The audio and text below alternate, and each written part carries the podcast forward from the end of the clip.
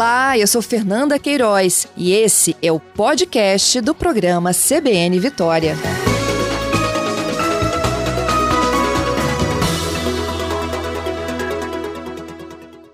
Ana Cláudia, bom dia. Bom dia, Fernanda. Bom dia, ouvintes. Estamos aí, né? Com essa demanda. É, conta pra gente, então. Esse decreto é, de, é, é um decreto de ontem? Isso. De hoje? Decreto, é, ele foi publicado é, ontem à noite. Ok. É, e é um decreto de, que tomba, né? Que é, a gente tem no, no plano diretor esse dispositivo onde, em caráter de urgência, o prefeito pode é, estabelecer o tombamento do imóvel, né? Então foi dessa forma que o decreto foi publicado. Ele pode estabelecer ou ele já estabelece como patrimônio histórico-cultural? Isso, ele já, o decreto exatamente estabelece isso. Ele, ele estabelece o Centro Cultural Carmélia como um patrimônio cultural da cidade de Vitória. Uhum. A partir desta condição, Ana Cláudia, o que pode mudar ou não em relação à, à situação da, do abrigo aí de sacas de café? Certo. Então, é, essa é uma das medidas que a gente está estudando nesse grupo de trabalho, como você bem citou, é, para de alguma forma a gente fazer valer aquilo que é desejo da população, aquilo que é desejo da cidade, né? A gente garantir o uso cultural àquele espaço. Então, o tombamento já é um, um, dispositivo que a nossa lei, né, o nosso plano diretor, ele já tem estabelecido. Então, é uma ação que pode ser feita assim de uma forma mais imediata, né?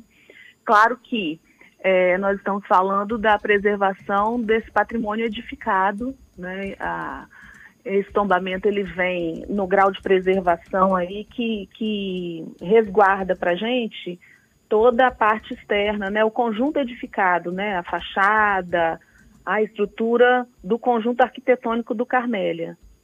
Então, ele tem essa função. E a utilização também do Centro Cultural Carmélia, quando você tomba como patrimônio cultural? Exato. A, a utilização do Carmélia como centro cultural, ela foi para esse decreto exatamente a motivação, ou seja, o que, que a gente está dizendo? que o Carmélia, enquanto espaço, ele é, ele é apropriado pela população, pela memória da população, enquanto um centro cultural. Essa é a premissa do tombamento. Por isso que foi tombado, né? Porque a gente entende aqui na cidade que ele é um, tem esse valor cultural.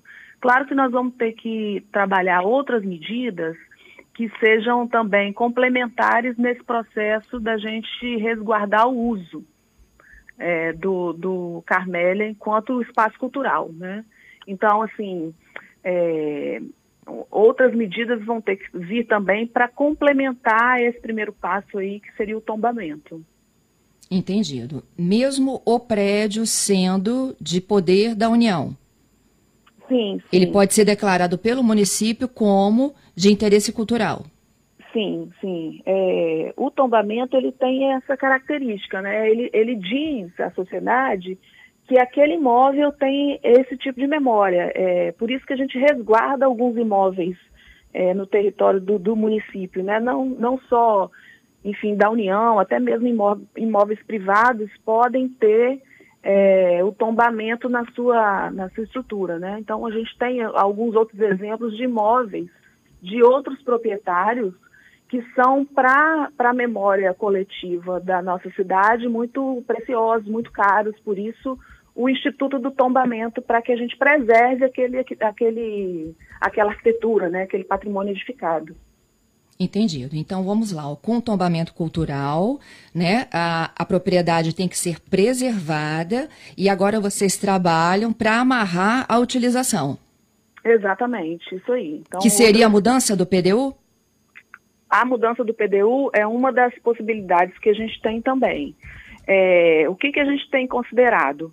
Como é, são medidas que a gente precisa ter é, em caráter assim de urgência, como foi esse tombamento, né? Nós estamos já é, é, o, a, a, a programação da União estabelecida, né? Então, assim, precisamos estabelecer medidas que, que a gente consiga é, lançar mão delas assim num curto prazo e também medidas que a gente vai lançar mão, mas elas têm um prazo maior de, de, de implementação, em função do, do próprio rito é, das demandas legais. Né? Então, por exemplo, uma alteração do plano diretor, isso exige que a gente tenha é, uma ampla participação popular, é um projeto de lei que vai à Câmara, né? Não que esse, essa medida seja descartada, mas a gente entende que ela tem um prazo maior para ser implementada efetivamente.